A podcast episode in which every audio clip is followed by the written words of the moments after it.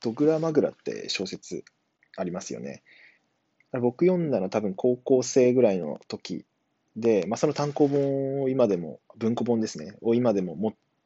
ているんですけど、